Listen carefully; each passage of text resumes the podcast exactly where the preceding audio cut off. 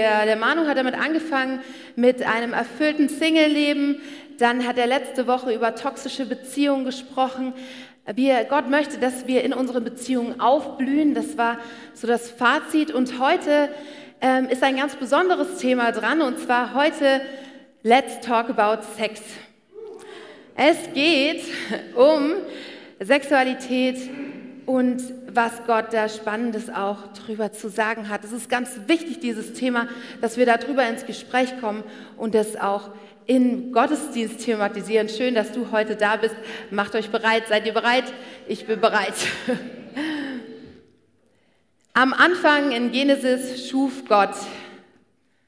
Was schuf er ganz am Anfang? Äh, das Team, nee, das noch nicht, Manu, da kannst du noch mal wegblenden. Genau, wir sind noch am Anfang. Eine Folie noch zurück. Ja, jetzt steht es da schon, ne? Hm, Mist. Was machte Gott am ersten Tag? Weiß es jemand? Er trennte Licht von Finsternis. Tag und Nacht machte er.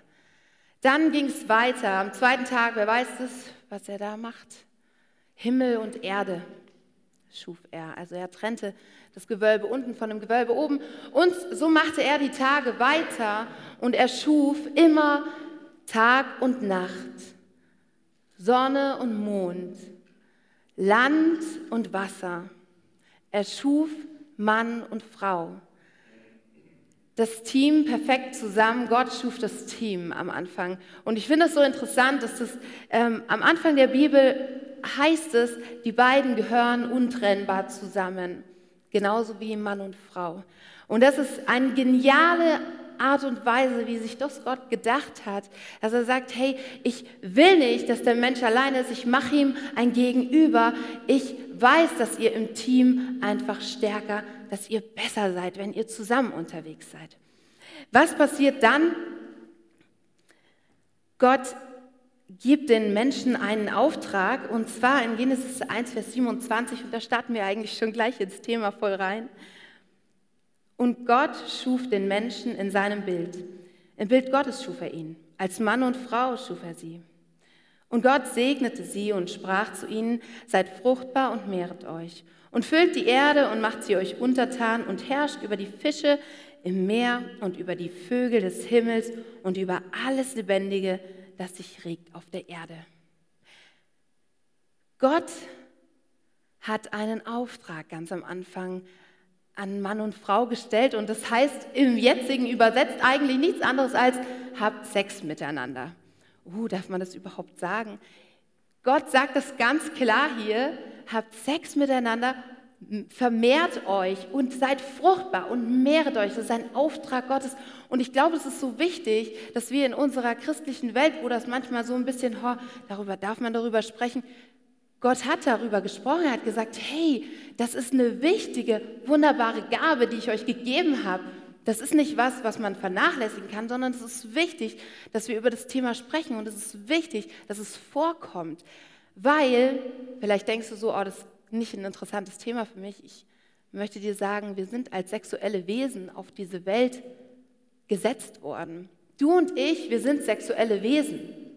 Das ist nicht was, was wir runterspielen können, sondern das ist einfach so. Wir sind so gemacht von Gott, dass wir sexuelle Wesen sind. Und es ist total wichtig, darüber zu sprechen, was bedeutet das jetzt für mein Leben?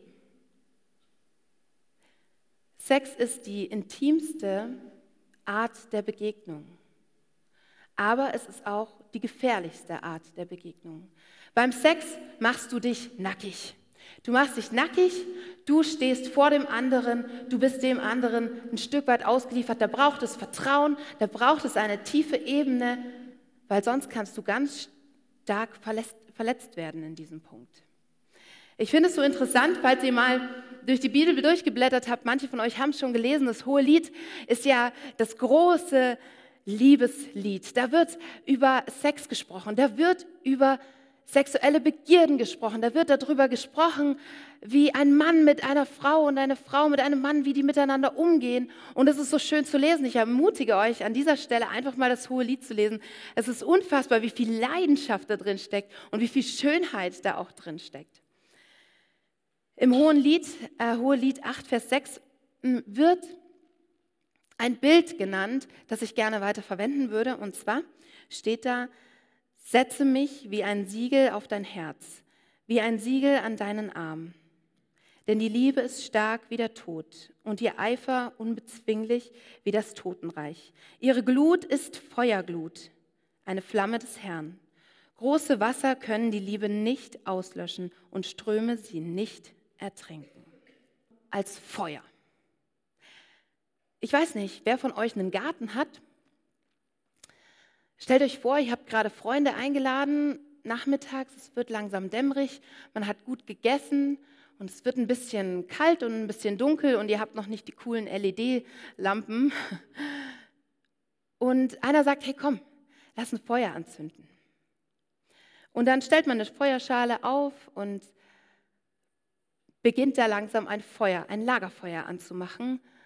Und man setzt sich ums Lagerfeuer und man wärmt sich und Leute schauen in das Feuer und man erzählt sich Geschichten und man kann den Blick nicht mehr von dem Feuer lösen, weil es hat irgendwie was Beruhigendes.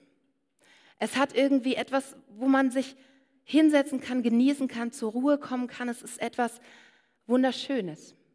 Vor zwei, drei Wochen waren wir erst mit der Jugend in meinem Garten und Lolo hat zu mir gesagt, boah, ich könnte stundenlang in das Feuer schauen, so schön ist es. Schau, wie die Feuerzungen sich um die Holzscheite rumschlingeln. Oh, das sieht toll aus. Und dann, wenn du noch Holz drauflegst, wird es auf einmal leidenschaftlich und groß und noch mal ein bisschen wärmer. Feuer ist etwas Faszinierendes, etwas Leidenschaftliches, etwas Wunderschönes. In einer Feuerschale und in einem Kamin ist es was Wunderschönes. Ich habe euch ein Bild mitgebracht. Vor zwei Jahren gab es einen großen Brand in Australien. Und zwar wurden da Wälder vernichtet. Die Feuerwehrleute standen nicht mehr da und haben gesagt, oh, das Feuer ist aber schön. Sondern Feuer kann auch furchtbar zerstörerisch sein. Es hat Wohnungen zerstört, es hat ganze Wälder niedergebrannt, nicht nur in Australien, sondern auch in Kalifornien gibt es immer wieder Berichte für, von großen Waldbränden, die ganze Landstriche einfach zerstören. Und ich finde, deswegen ist dieses Bild so unfassbar passend. Feuer gleich Sex. Sex ist was Wunderschönes. Aber es braucht einen guten und sicheren Rahmen, um das Feuer zu genießen. Warum braucht es einen Rahmen? Ich habe ein paar Punkte gesammelt und möchte sie einfach mit euch durchgehen. Bevor wir ins Detail über Sex gehen, finde ich es wichtig, über diesen Rahmen zu sprechen, weil es hat eine große es hat ein großes Potenzial, auch richtig starke Verletzungen in uns ähm, zu bewirken. So, warum ist es sinnvoll, ähm, Sex einen Rahmen zu geben von einer Ehe, von einer verbindlichen Beziehung? Darum wird ein Mann seinen Vater und seine Mutter verlassen und seine, seiner Frau anhängen und sie werden ein Fleisch sein. Das steht in Genesis 2, Vers 24. Wenn du eins wirst mit einer anderen Person, dann bist du untrennbar mit ihr verbunden. Und das ist was Wunderschönes. Und das kann auch wachsen, diese Verbindung kann stärker werden und intensiver werden. Aber wenn diese Verbindung auseinandergerissen wird, dann werden dort Verletzungen entstehen. Es wird Verletzungen geben, nicht nur wie in diesem Bild ein, ein Fleisch, sondern es es ist nicht nur der Körper, der sich hier verbindet, sondern auch die Seele. Ich habe ähm, ein bisschen nachgeforscht, was beim Sex eigentlich genau passiert. Und ein wichtiges Hormon ist dafür verantwortlich auch, dass wir, es ist nicht nur so, dass wir das sagen, ach ja, äh, man ist dann verbunden mit einer Person, sondern es ist auch wirklich etwas, was in unserem Körper passiert. Ähm, Oxytocin ist ein Bindungshormon und das wird ausgeschüttet. Oxytocin, ich lese es mal vor, weil das kann ich mir nicht merken. Oxytocin steuert den Orgasmus. Schon um einen Orgasmus überhaupt biochemisch möglich zu machen, benötigt der Körper Oxytocin. Über das Blut wird es bei, bei körperlicher Nähe und sexueller Erregung im Körper verteilt.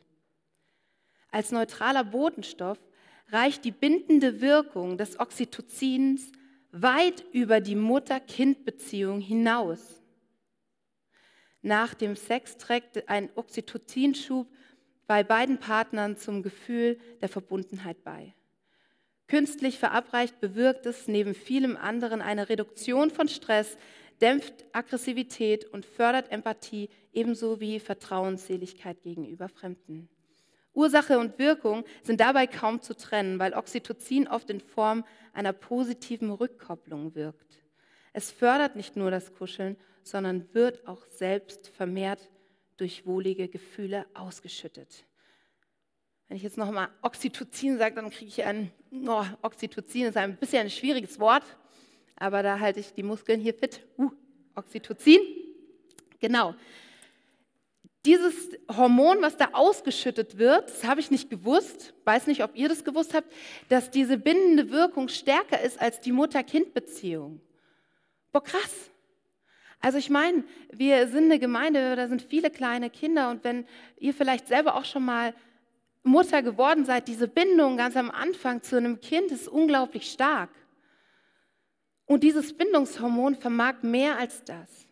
Das heißt, die Bindung zu deinem Partner kann tief werden, kann intensiv werden durch das Hormon, das ausgeschüttet wird. Aber wenn wir jetzt die andere Seite nehmen, wenn wir sagen, ja, ach, heute verbinde ich mich mal mit dieser Person, morgen verbinde ich mich mit der Person und am dritten Tag mit jemand anders, dann macht das etwas mit deiner Bindungsfähigkeit. Wenn man Vertrauen gibt einer Person und dann es enttäuscht wird, es, es passiert nur diese Verbindung, es werden diese Hormone ausgeschüttet und man will kuscheln, man will bei dieser Person sein, aber diese Person sagt, nö, das war jetzt bis hierhin gut und dann gehe ich wieder meiner Wege. Und wenn das immer öfter passiert, dann passiert etwas in dir, es passiert etwas in deiner Bindungsfähigkeit. Und deswegen ist es wichtig, dass wir diese diese intimste Form der Begegnung wirklich mit jemandem haben, der verbindlich und sich für uns, zu uns bekennt und zu, zu uns stellt. Dann kenne ich, das ist auch dem Paulus bekannt gewesen, dann kannte er einige, die gesagt haben, ach ja, das ist doch nur mein Körper.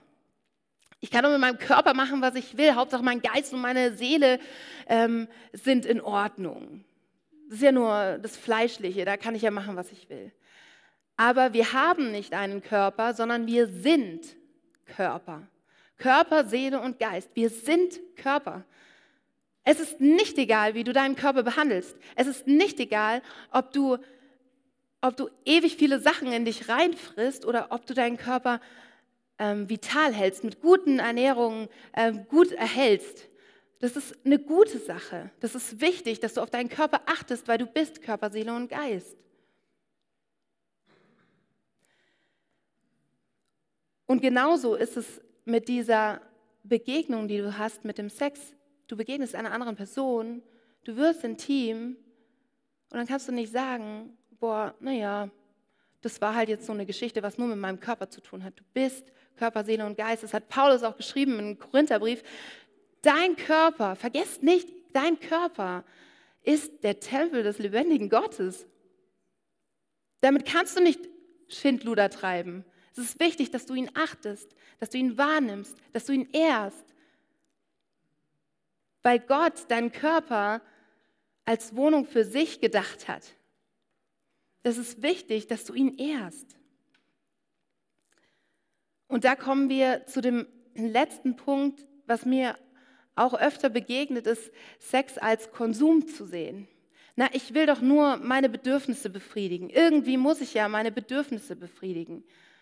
Und man verliert bei dieser Art mit Umgang mit Sex einfach die Person aus den Augen, dein Gegenüber aus den Augen. Geht es dir beim Sex wirklich um die Person, die dir da begegnet, oder geht es dir beim Sex bloß um die Befriedigung deiner Bedürfnisse? Und Gott richtet es, indem er sagt, hey, du wirst ein Fleisch.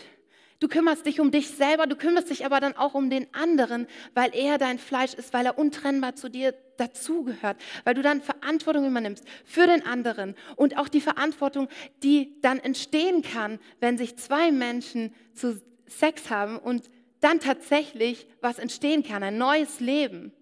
Was für ein Wunder. Dieser Verantwortung sich bewusst zu machen, zu sagen, ja, ich will sorgsam damit umgehen, mit wem ich diese Begegnung habe und in welchem Rahmen. Natürlich ist es so, wenn du jetzt sagst, ja, das klingt ja ganz schön, aber ich bin nicht verheiratet, ich bin nicht in dieser verbindlichen Beziehung. Was mache ich denn trotzdem mit dem, was mir da begegnet? Ich habe ja gesagt, wir sind sexuelle Wesen, so äh, sexuell empfindende Wesen. Das kann ich ja nicht einfach zack abschalten. Und dazu möchte ich jetzt einfach ein paar Worte noch sagen. Bedürfnisse vor der Ehe habe ich es jetzt mal genannt, die Überschrift. Mir begegnet es bei jungen Leuten, dass sie ganz oft die sexuellen Bedürfnisse, die sie haben, verteufeln. Sie sagen, boah, ich spüre das, aber ah, das darf ich ja nicht, ich muss das wegdrücken, das darf nicht sein. Das muss, oh, ich verurteile das jetzt und ich, oh, ich hasse mich dafür, wie kann ich nur so empfinden? Und ich möchte euch dazu ermutigen, das nicht zu tun. Wahrzunehmen, dass ihr sexuell empfindende Menschen seid. Und es ist gut so. Gott hat uns doch so gemacht, wie ich am Anfang gesagt habe. Er hat uns gemacht als Mann und Frau. Er hat uns gemacht, dass wir fruchtbar sein sollen und uns mehren sollen, dass wir uns begegnen sollen auf dieser intimsten Form. Das hat er so geschaffen und er hat es so cool kreativ gemacht, wie cool. Und dann frage ich mich, warum manche Menschen das unbedingt so abspalten wollen von sich und sagen, nee, ich, oh, das, das gehört nicht zu mir. Es gehört zu dir. Es ist gut so. Das wahrzunehmen. Und wichtig ist auch wahrzunehmen, vor der Ehe schon zu gucken, okay, hey, wie funktioniert mein Körper eigentlich? Lerne deinen eigenen Körper kennen. Nimm die Erregungen wahr und lerne sie zu beherrschen. Sex ist was Wundervolles. Aber ganz egal, wie wundervoll es ist, es hat nicht das Recht, dich zu beherrschen. Es ist wichtig, dass du es beherrschst. Es ist wichtig, dass du dich damit auseinandersetzt, es kontrollierst, darüber Herr bist und dich nicht von deinen Begierden treiben lässt. Weil das will Gott nicht. Gott will dich in Freiheit setzen und nicht, dass du beherrscht wirst von einer Sache, wie zum Beispiel der Sexualität. Und jetzt will ich euch ein Geheimnis verraten, falls ihr noch nicht ähm, in einer Ehe seid, dann will ich euch sagen, hey, dann ist es nicht so, dass man jeden Tag Sex hat. Sorry. Vielleicht für manche schockierend. Aber es kann sein, dass da eine Krankheit kommt, dass der Partner eben nicht mehr kann oder dass, dass da eine Schwangerschaft kommt. Und dann kannst du eine Zeit lang nicht mehr. Und da musst du auch das gelernt haben, deine Bedürfnisse zu beherrschen. Von daher ist es eine gute Übung. Das ist eine gute Sache. Jetzt steigen wir ein in das Sexthema. Wir haben den Rahmen geklärt in das Sexthema. Und ähm, der Stefan ist heute da, der hat, den hat es besonders wegen dem Hollywood-Sex interessiert. Hollywood-Sex, was ist das eigentlich? Weiß das irgendjemand, was Hollywood-Sex ist? Genau, das, was man in Filmen sieht. Das ist so diese typische Vorstellung. Ich weiß nicht, wer von euch diese Serie Bridgerton kennt, die habe ich ähm, äh, rauf und runter geguckt und da ist es auch so, diese Liebenden schleichen umeinander rum, ganze sieben, acht Folgen. Und dann passiert es plötzlich, sie können dem nicht mehr Herr werden, fallen übereinander her, haben den besten Sex ihres Lebens, umschlingen sich, kommen gleichzeitig zum Orgasmus, liegen dann nebeneinander. Er streichelt noch den Rücken von ihr, sie sind beide total glückselig und alles super und toll. Und ich denke mir, die haben kein einziges Wort darüber geredet, wie sie denn das Nieder von diesem, äh, von diesem Kleid aufmachen. Na, das ist einfach runtergefallen.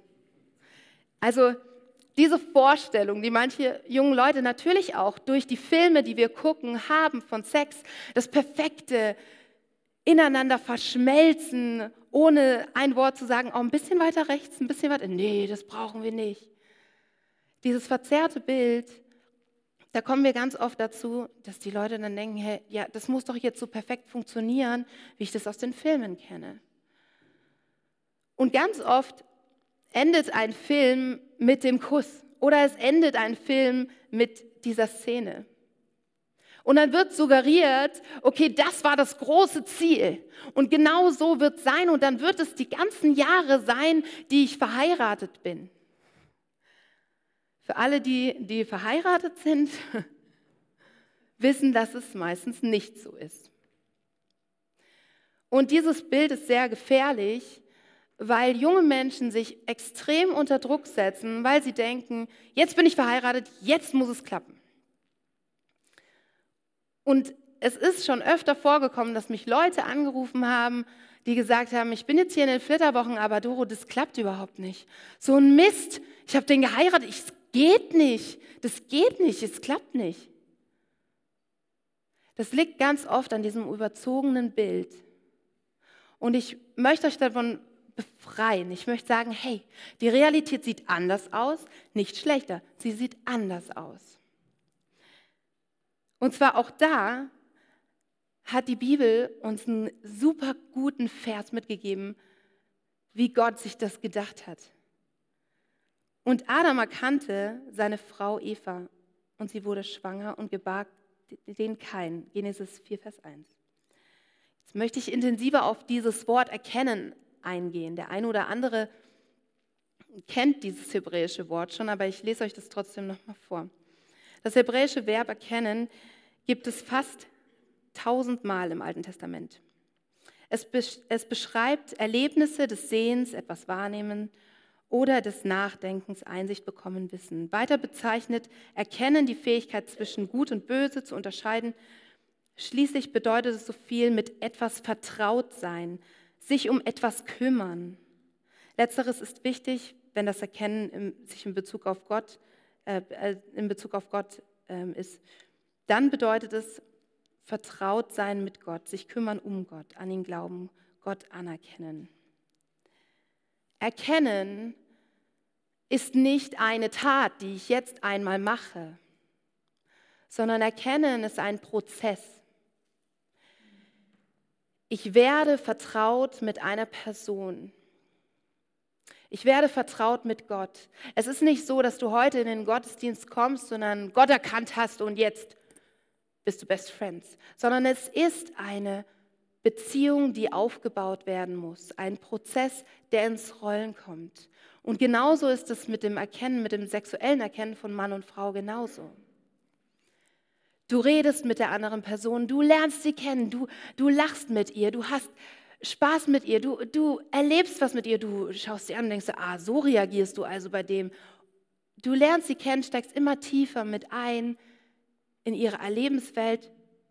Und dann kommt das Körperliche dazu, ihr streichelt euch, es geht alles Stück für Stück vorwärts.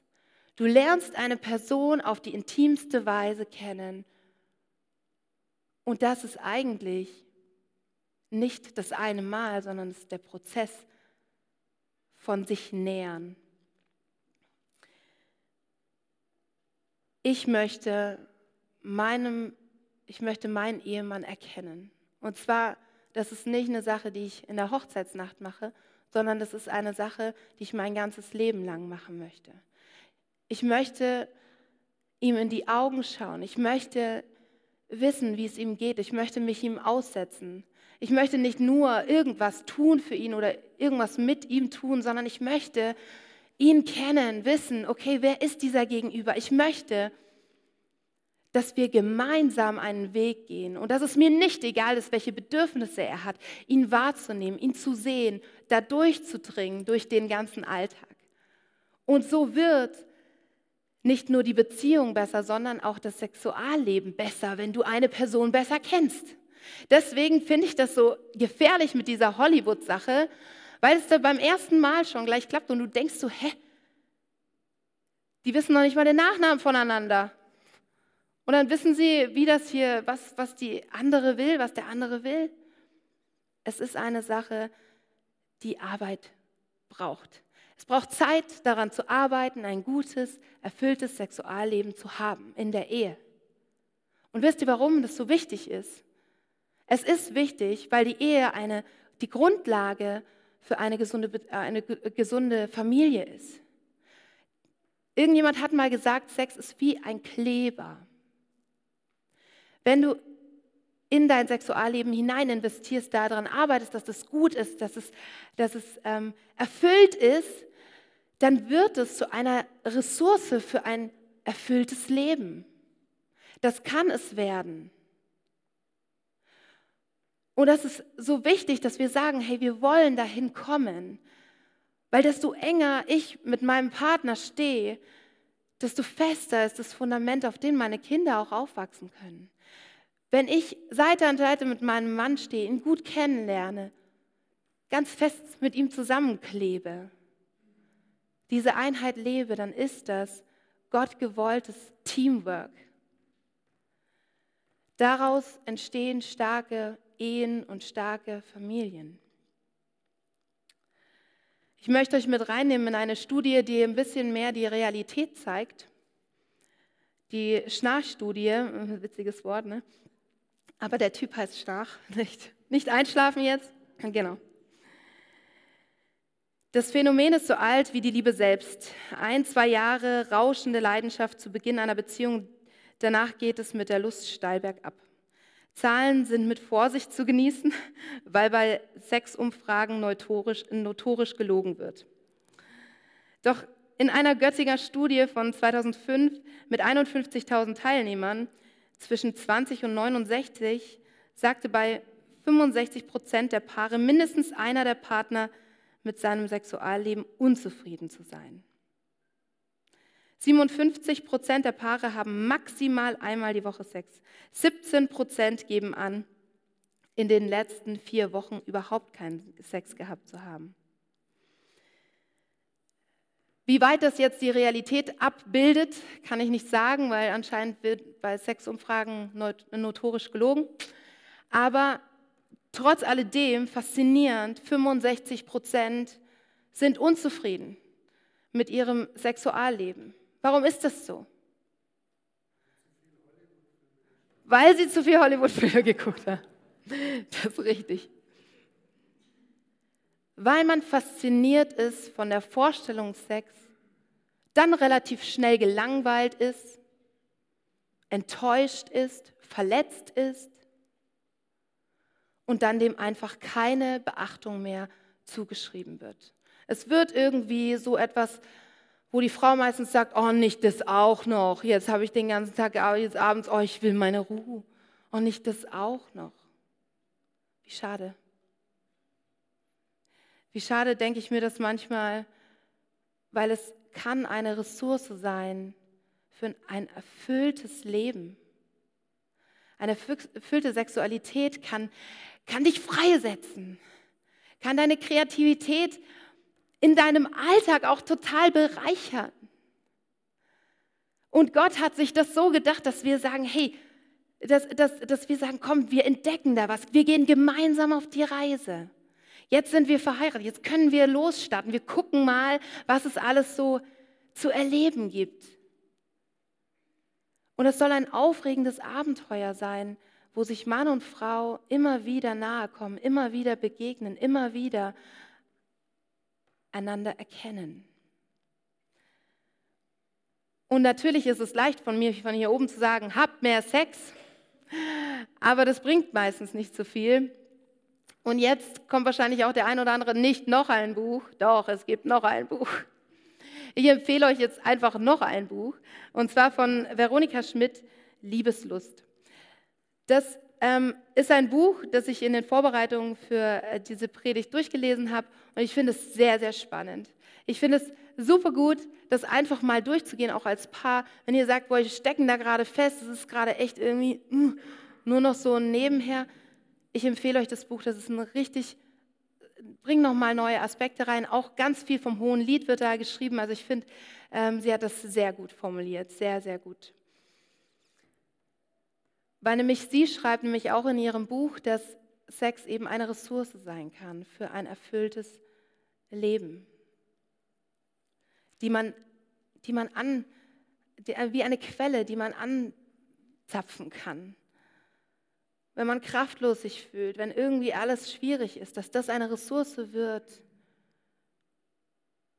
wo du neue Kraft schöpfen kannst, nicht was Kraft nimmt sondern du kommst deinem Partner nahe, Du erlebst mit ihm wunderbare Dinge und du schöpfst Kraft für deinen Alltag. Wie wundervoll ist das? Gott hat sich das so genial ausgedacht. Und was ich dazu noch sagen will, ist einfach so krass, dass durch diese intime Begegnung dieses Wunder von Kindern entstehen kann. Ich finde es einfach so unfassbar, dass Gott uns diese Verantwortung gibt für einen neuen Menschen, der dadurch entsteht. Und wir sind alle froh, dass eure Eltern Sex hatten, sonst wärt ihr nicht hier. Das ist schön. Einen kleinen, einen kleinen Ausblick will ich euch noch geben oder Einblick will ich euch geben. Und zwar, was mich so fasziniert hat beim Lesen vom Hohen Lied, war, dass das Wort schön so oft drin vorkommt. Er sagt so oft, oh, wie schön bist du, meine Freundin. Oder sie sagt, oh, wie schön bist du. Und dann finden sie ganz viele Worte, wie schön das doch ist am Körper und das und hier und da. Und ich habe das gelesen und habe gedacht, wow, krass, müssen die schön sein. Wie schön müssen die Leute damals gewesen sein. Ich schaue in den Spiegel und denke so, mm, okay, aber die waren sicher schön. Und dann im Nachdenken darüber ist mir eine Sache klar geworden. Weil meine Tochter zu mir kam und hat mich so gefragt, er hat ein Kleid angezogen hat mich gefragt, Mama, bin ich schön? Was denkt ihr, was ich gesagt habe? Ja. Ich habe gesagt, Rael, du bist wunderschön. Und ein Stück weit ist mir dann aufgefallen, wenn du etwas liebst, dann ist es schön. Wenn du etwas liebst, dann ist es schön. Und so ging es wahrscheinlich den beiden Verliebten im Hohen Lied. Sie haben sich angeschaut, sie haben die Schönheit entdeckt des anderen. War da auch eine Bauchfalte oder war da auch ein Doppelkinn? Steht nicht drin. Was? Dein Bauch ist wie ein Weizenhaufen, steht da. Oh Gott. Ja, okay. Sehr gut. Sehr gut. Das, äh, daran konnte ich mich nie mehr erinnern, aber es ist ein cooles Beispiel. Das nächste Mal sage ich auch zu meinem Mann, dein Bauch ist wie ein Weizenhaufen, ist so wunderschön. Vielleicht finden wir andere Bilder. Hoffentlich finden wir andere Bilder. Ich finde es aber richtig problematisch in der heutigen Zeit. Ich weiß nicht, wer von euch Insta nutzt oder andere äh, soziale Medien. Bildbearbeitung ist auf dem Höchststand. Du kannst dich selber so wunderschön machen durch alle möglichen Filter. Besonders die jungen Leute haben dann total den Komplex und denken so, oh Mann, die auf Insta sieht so gut aus, die hat keine einzige Falte, oh, die sieht so gut aus, die ist immer so toll geschminkt, ihre Augen sind so schön groß. Und sie setzen sich diesen Druck aus, weil wenn sie in den Spiegel schauen, sehen sie, oh nee, eigentlich hm, bei mir nicht so. Und das ist alles meistens fake. Wir sind durch diese Fake-Welt geblendet und sehen, boah, die sehen alles schön aus, aber mh, hm, bei mir, ich muss noch einen Filter mehr drauflegen oder ich lege noch ein, eine Schicht mehr Make-up drauf. Und, wir, und diese, diese Schamkultur, dass man denkt, boah, ich bin nicht so schön. Es wirkt sich nicht nur auf den Alltag aus, sondern auch auf dein Sexleben. Wenn du dich lieber verstecken willst, weil du denkst, oh, ich bin nicht schön, wie willst du dich denn dem Partner öffnen? Wie willst du dem Partner begegnen? Und ich habe das erlebt mit meinem Mann, als ich, ich habe zwei Kinder bekommen und jeder, der das kennt, man bekommt einen großen Bauch und fühlt sich nicht gut, man fühlt sich wie so ein Wal, schiebt ihn so vor sich hin. Und dann ist das Kind draußen und denkst du endlich, ja, also leider nicht so wie bei Heidi Klum, dass man am nächsten Tag wieder einen flachen Bauch hat, sondern das, das wabbelt einfach so. Ich kann es nicht anders beschreiben. Und dann hat man wirklich Probleme. Ey, ich, ich fühle mich nicht schön, ich fühle mich nicht wohl. Und mein Mann hat mir konstant gesagt, über, wir sind jetzt fast im Dezember, werden es neun Jahre verheiratet, konstant gesagt, du bist schön. Doro, ich liebe es, wie du aussiehst. Du bist wunder, wunderschön. Ich finde dich schön. Dann sage ich so, aber im Bauch, ich finde dich schön. Aber hier in die Falte, ich finde dich einfach schön. Und immer wieder streichelt, oh, die Haare, ja, oh, richtig schön. Und das setzt mich frei, mich zu zeigen und mir zu sagen, wow, ich bin schön. Diese neuneinhalb Jahre, äh, diese achteinhalb Jahre haben etwas in mir bewirkt. Sie haben in mir bewirkt, dass ich sagen kann, ich bin schön. Weil mein Mann mir begegnet ist und mein Mann mir immer wieder das gesagt hat. Und wenn ich sagen kann, dass ich schön bin, dann lerne ich mich selber lieben. Und wenn ich lernen kann, mich selber zu lieben, dann lerne ich den anderen zu lieben. Uns frei, diese Beziehung hat er gesetzt dafür, dass Liebe größer, stärker werden kann, dass die Beziehung fester werden kann, dass man sich hundertprozentig darauf verlassen kann, dass der andere immer für einen ist. Und in dieser Beziehung, in dem Sex, in der Begegnung mit dem anderen, kann etwas Wundervolles entstehen. Nicht nur Kinder, sondern auch die, in den, also die unfassbarste, ich, ich, ich wünschte, dafür gäbe es einen Begriff. Ich begegne dem anderen mit Körper, Seele und Geist. Körper, Seele und Geist vereinigt sich mit der anderen Person und wir begegnen uns und wir haben die tiefste und ehrlichste, wunderbarste Beziehung zueinander. Und das ermöglicht Sex. Wie wundervoll ist das? Gott hat sich das so gut ausgedacht. Ich bin echt immer wieder so begeistert. Das ist richtig, richtig cool. Ich möchte euch am Schluss noch einen Vers mitgeben aus dem 1. Korinther 7, 1 bis 7. Darüber hatten wir schon mal, ähm, der Manu hatte darüber schon mal gepredigt. Ich möchte euch das nochmal vorlesen. Genau. Was aber das betrifft, wovon ihr mir geschrieben habt, so ist es ja gut für den Menschen, keine Frau zu berühren. Um aber Umzucht zu vermeiden, soll jeder Mann seine eigene Frau und jede Frau seinen, ihren eigenen Mann haben. Der Mann gebe der Frau die Zuneigung, die er ihr schuldig ist, ebenso aber auch die Frau dem Mann. Die Frau verfügt nicht selbst über ihren Leib, sondern der Mann. Gleicherweise fügt, verfügt aber auch der Mann nicht, über, nicht selbst über seinen Leib, sondern die Frau. Entzieht euch einander nicht, außer nach Übereinkunft eine Zeit lang, damit ihr euch, zum, äh, euch dem Fasten und dem Gebet widmen könnt. Und kommt dann wieder zusammen, damit euch der Satan nicht versucht, um eure Unenthaltsamkeit willen. Das sage ich aber aus Nachsicht und nicht als Befehl, denn ich wollte, alle Menschen wären wie ich, aber jeder hat seine eigene Gnadengabe von Gott, der eine so, der andere so. Früher war das für mich immer so ein ganz schwieriger, ein ganz schwieriger Text, weil ich gedacht habe, boah, wie, ich verfüge nicht über mich selber. Bis ich gemerkt habe, dass Paulus hier total sensibel über die Ehe spricht und sagt, hey Leute, es ist wichtig, dass ihr euch sexuell begegnet, weil da drin so eine richtig gute Ressource steckt für euer Leben. Weil es wichtig ist, dass du dem anderen begegnest und dich nicht ihm entziehst. Und das auch nicht als Druckmittel nimmst. Aber heute hast du die Spülmaschine nicht ausgeräumt, jetzt gibt es auch Leute. Dann passiert heute, heute nichts.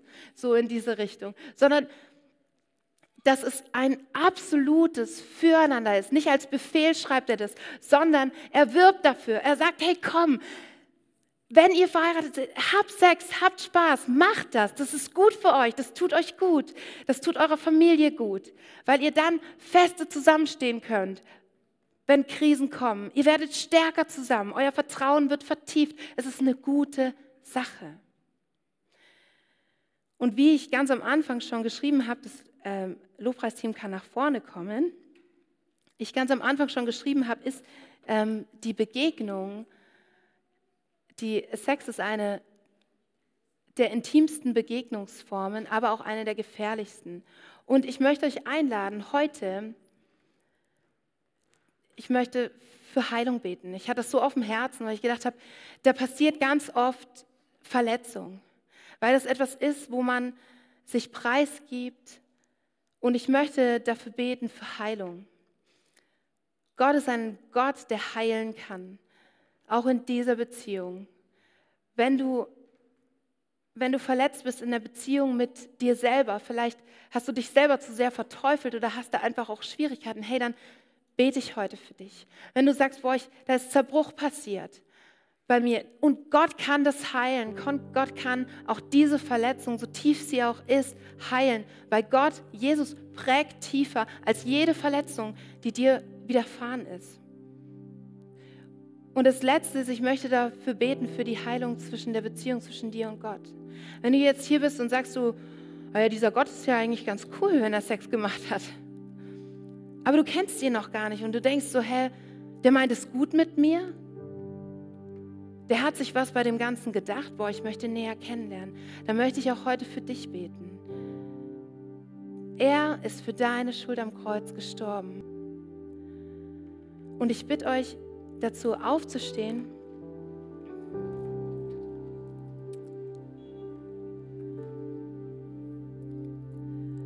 Ich möchte jetzt einfach gerne beten, einfach für diese drei Personengruppen. Und wenn du dich angesprochen fühlst, mach dein Herz auf. Lass dich heilen. Gott ist jetzt hier. Er kann dich jetzt heilen, er kann dir jetzt begegnen. Du guter Gott, Vater im Himmel, wie wunderbar hast du dir die Verbindung von Mann und Frau gedacht. Wie wunderbar hast du es dir gedacht, dass sie sich auf so eine intime Weise begegnen können. Ich danke dir für die Art und Weise, die Begegnung, die du geschaffen hast. Und Herr, du siehst uns, du kennst unsere Herzen, du siehst jetzt jeden Einzelnen, der hier ist. Du siehst, wo in der einen oder anderen Beziehung etwas zerbrochen ist, etwas kaputt gegangen ist. Und Herr, wir halten dir diese zerbrochenen Herzen hin, diese Wunden halten wir dir hin. Du bist unser Arzt, du bist der, der uns heil machen will. So oft hat es das Volk Israel schon erlebt, so oft haben das Menschen schon erlebt, dass du Heilung bringst. Und Herr, ich bitte dich jetzt für die Menschen, die sich selber nicht ausstehen können, die sich unter dem Druck, immer perfekt sein zu müssen, fast zerbrechen, Herr. Ich bitte dich für diese Herzen, dass du sie frei machst, dass du sie heilst, da wo sie sich selbst verteufelt haben, dass du das brichst, dass du sie heil machst, dass du sie berührst, dass du ihnen zeigst, wie sehr du sie liebst, damit sie sich selbst lieben können, Herr. Und Herr, ich bringe dir unsere Ehen, die ganzen Beziehungen, die ganzen Familien, Herr. Ich bitte dich für neuen Aufbruch, dass wir den anderen, dass wir den Ehepartner erkennen wollen, wieder von neuem ihn kennenlernen wollen, da in eine Tiefe hineinwachsen, Herr. Bitte ich, dass du uns begleitest und dass du uns auch die Verletzungen, die da passiert sind, Herr, verbindest. Wir halten dir all die Verletzungen hin, die schon in unserem Leben waren, die Jahre zurückliegen, Herr. Du kennst unsere Wunden, du siehst unser verwundetes Herz. Heile uns, Herr.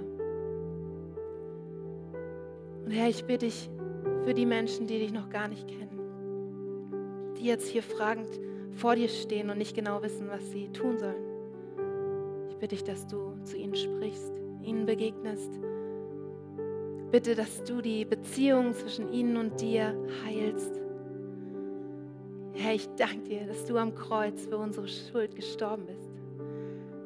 Ich danke dir, dass du den Weg frei gemacht hast. Ich danke dir, dass wir in deinen Wunden heil sind. So spreche ich Heilung aus.